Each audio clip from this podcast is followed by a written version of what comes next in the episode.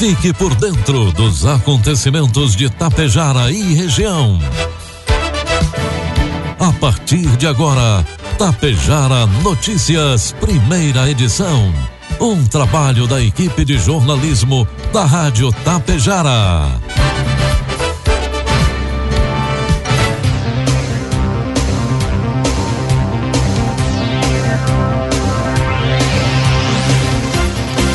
Bom dia, pontualmente 7 horas da manhã. Está no ar a partir de agora aqui pela Rádio Tapejara, a primeira edição do Tapejara Notícias desta sexta-feira, hoje 1 de abril de 2022. Tempo bom em Tapejara, 11 graus é a temperatura. Notícias que são destaques desta edição. Governo de Tapejara conquista propriedade de terreno pertencente ao Daer. Eleita nova diretoria do JIT. Bombeiros voluntários de Tapejara auxiliam ocorrência de incêndio em Coxilha por duas vezes. Tapejarense convocado para, para a seleção brasileira de voleibol e de tênis. Estas e outras informações a partir de agora na primeira edição do Tapejara Notícias, que tem um oferecimento de Bianchini Empreendimentos e Agro Daniele. Na Safra Mais Agro Daniele, sua produção de milho e soja representa mais resultados para seu negócio, mais segurança ao firmar parceria com uma empresa de credibilidade e mais desenvolvimento para toda a nossa região. Confie em quem está há mais de 30 anos investindo no agronegócio. Faça contato com a unidade de recebimento de grãos mais próxima de você e seja parceiro da Agro Daniele em mais esta safra. A Bianchini Empreendimentos apresenta um imóvel criado especialmente para você, que sabe o quanto os detalhes fazem a diferença. Morar próximo à natureza, acordar com o despertar do sol na tranquilidade do loteamento Bianchini 2. Esse é o propósito do Residencial Palermo. O futuro é você quem faz. E a Bianchini Empreendimentos edifica seu sonho com qualidade, beleza e solidez. Esperamos você para conhecer o seu amanhã, que está sendo construído hoje. Produtos agrícolas. Preços praticados ontem pela Agro Daniele. Soja, preço final com bônus, cento e reais. Milho, preço final com bônus, oitenta e reais. E trigo PH 78 ou mais, preço final com bônus, noventa e reais. O ministro Marcos Montes assumiu o Ministério da Agricultura, Pecuária e Abastecimento na tarde de ontem em Brasília, onde anunciou que começa a gestão reforçando a diplomacia dos fertilizantes, com viagens previstas a Marrocos, Egito e Jordânia a partir de maio. Na quarta-feira, Montes recebeu representantes do governo iraniano para uma negociação do aumento da cota de importação de ureia para o Brasil de 1 milhão de toneladas, podendo chegar a 3 milhões de toneladas. O ministro ainda defendeu a importância dos fertilizantes como produto não passível de sanção junto a organismos internacionais como a FAO. Para Montes, isso só é possível pois o agro brasileiro alcançou uma posição de liderança neste governo, não apenas no Brasil, mas também internacionalmente. Montes recebeu o comando da pasta da sua antecessora, Tereza Cristina. Ele assumiu um mapa com uma política de continuidade de gestão implantada nos últimos três anos. Informe Econômico. O dólar comercial inicia cotado nesta manhã quatro reais e setenta e seis centavos para venda. Dólar turismo quatro e noventa e dois e o euro a cinco e vinte e seis.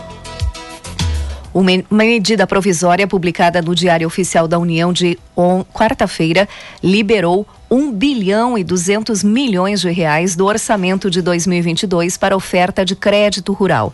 A verba irá beneficiar agricultores afetados pela estiagem aqui no Rio Grande do Sul, também em Santa Catarina, Paraná e Mato Grosso do Sul. O Ministério da Economia afirma que, com as perdas decorrentes da quebra na produção agropecuária, o crédito visa mitigar esta situação. Serão beneficiados produtores de municípios que decretaram situação de emergência ou estado de calamidade pública. De acordo com a Defesa Civil do Rio Grande do Sul, das 497 cidades do estado, 425 decretaram emergência e 410 tiveram os documentos homologados pela União. Com os recursos, serão concedidos rebates de financiamentos contratados pelos agricultores beneficiados pelo Pronaf. O desconto máximo é de 58,5% de parcelas com vencimento em 1 de janeiro de 2022 a 30 de junho de 2022. Os produtores beneficiados não devem ser cobertos pelo Proagro ou pelo Seguro Rural. Previsão do tempo. O sol aparece em todo o Rio Grande do Sul nesta sexta-feira. No decorrer do dia, porém, a nebulosidade aumenta aqui na nossa região e no nordeste do estado. Pode chover de forma isolada em pontos próximos da divisa com o território catarinense do norte gaúcho. O dia começa com frio na maior parte do estado e teve geada novamente em baixadas de áreas de maior altitude. Aqui em Tapejar, a mínima foi de 6 graus às 5 da manhã no centro da cidade. Neste momento, faz 10 graus nos estúdios da Rádio Tapejar. Entretanto, a tarde vai ser amena e agradável. A manhã de ontem, por exemplo, foi a menor temperatura para um mês de março nos últimos 10 anos em Porto Alegre. Conforme dados do IMET, a capital registrou 11 graus e 4 décimos. Sobre efeitos do fenômeno Laninha, abril deve ser de predomínio das temperaturas de meia estação, sem dias de muito frio ou de muito calor. A maioria dos dias serão agradáveis, ainda conforme a Metsul. No final de semana, a madrugada deve ser fria no sábado, mas as temperaturas se elevam já no domingo. Vamos às imagens do satélite que mostram Tapejara neste momento. Teremos sol e pequenas nuvens chegam no final do dia. À tarde, a temperatura deve chegar aos 21 graus. Amanhã nós teremos sol com algumas nuvens, a mínima será de 11 graus e a máxima deve chegar aos 23. Destaques de Itapejara e região. Agora 7 horas 6 minutos, 10 graus é a temperatura. Hoje tem vacinação contra o coronavírus aqui em Tapejara. Será aplicada a primeira dose para pessoas de 12 anos ou mais. Segunda dose para quem recebeu a primeira dose de AstraZeneca até o dia 11 de agosto. Segunda dose para quem recebeu a primeira dose de Coronavac até o dia 15 de fevereiro. Segunda dose para quem recebeu a primeira dose de Pfizer até o dia 31 de janeiro.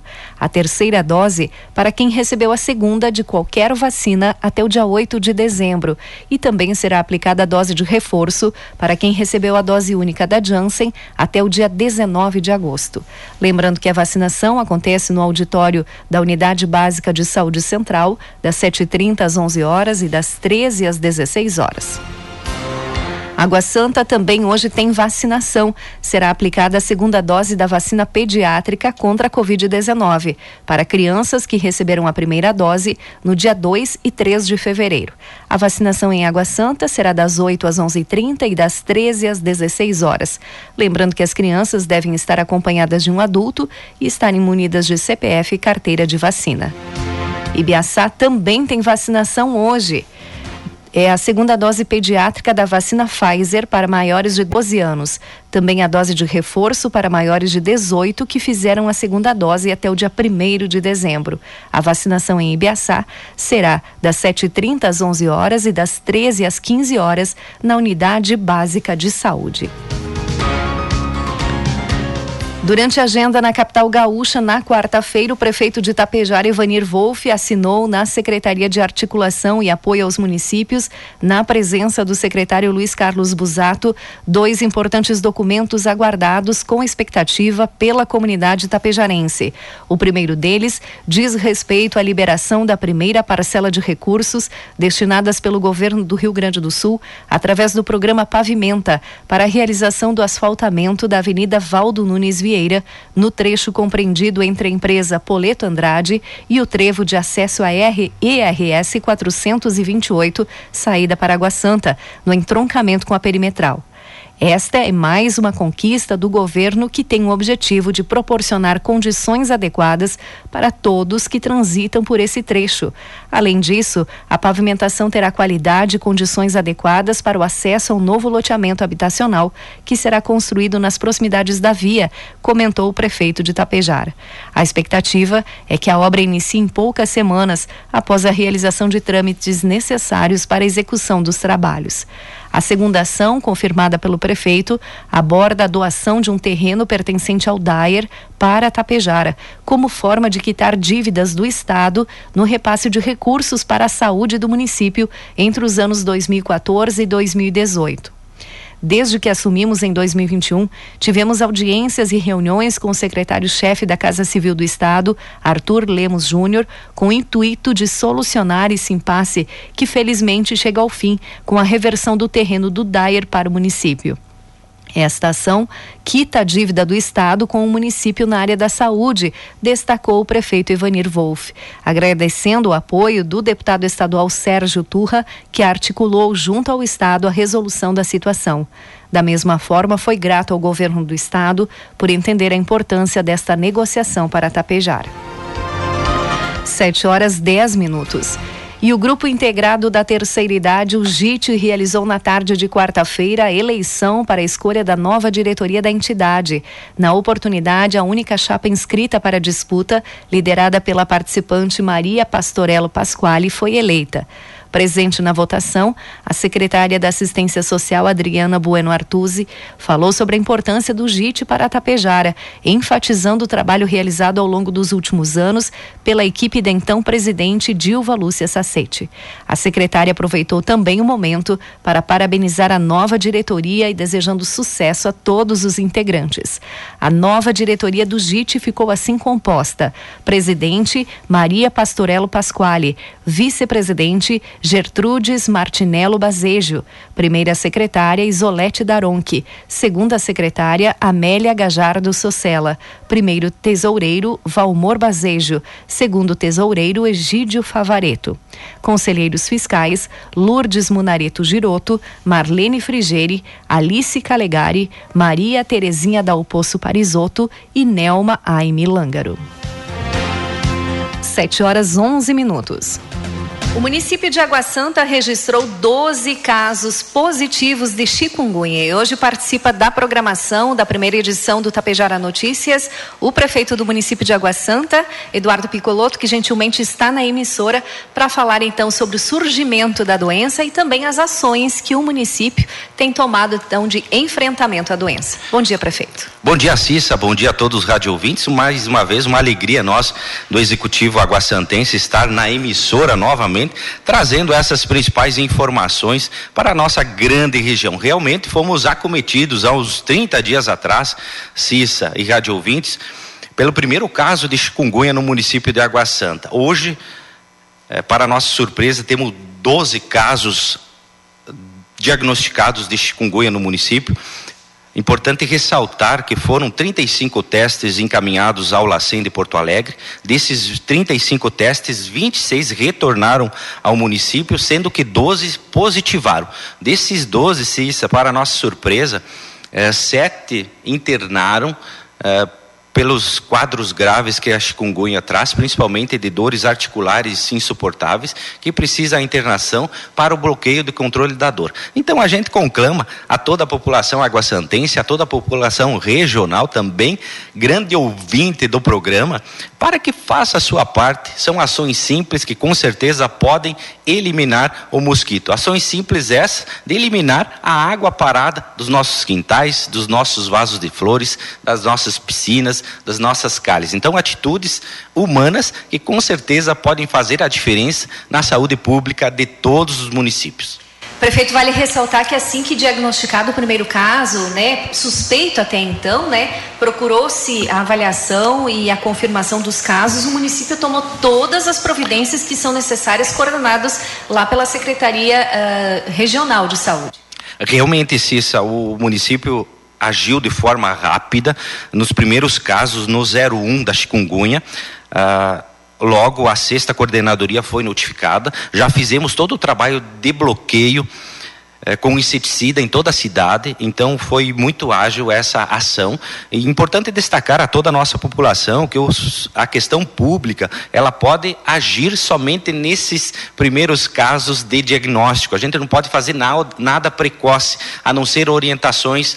É, para a saúde da nossa população. Então, nesse sentido, todo o bloqueio foi feito em toda a cidade, orientações com os agentes comunitários de saúde, com os agentes de combates a endemias e um trabalho primordial que está sendo realizado nas escolas do município pelos professores para que repliquem para as nossas crianças essas ações simples, mas que com certeza são efetivas no controle do mosquito Aedes aegypti. Caso algum munícipe apresente algum sintoma, procurar imediatamente a Secretaria de Saúde?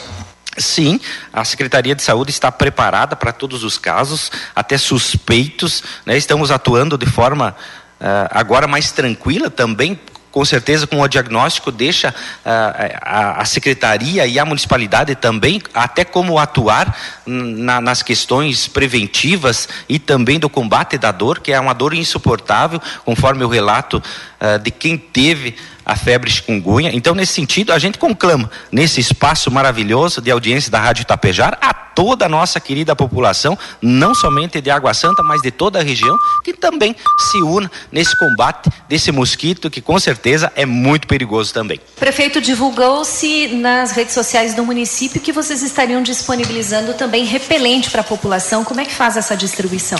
Sim, sim, começou esse trabalho de monitoramento eh, posterior o fumacê que foi realizado em toda a cidade e a gente pensou nesse algo a mais. Esse algo a mais, no passado, o que era máscara e álcool gel, agora também se transformou em repelentes para toda a população.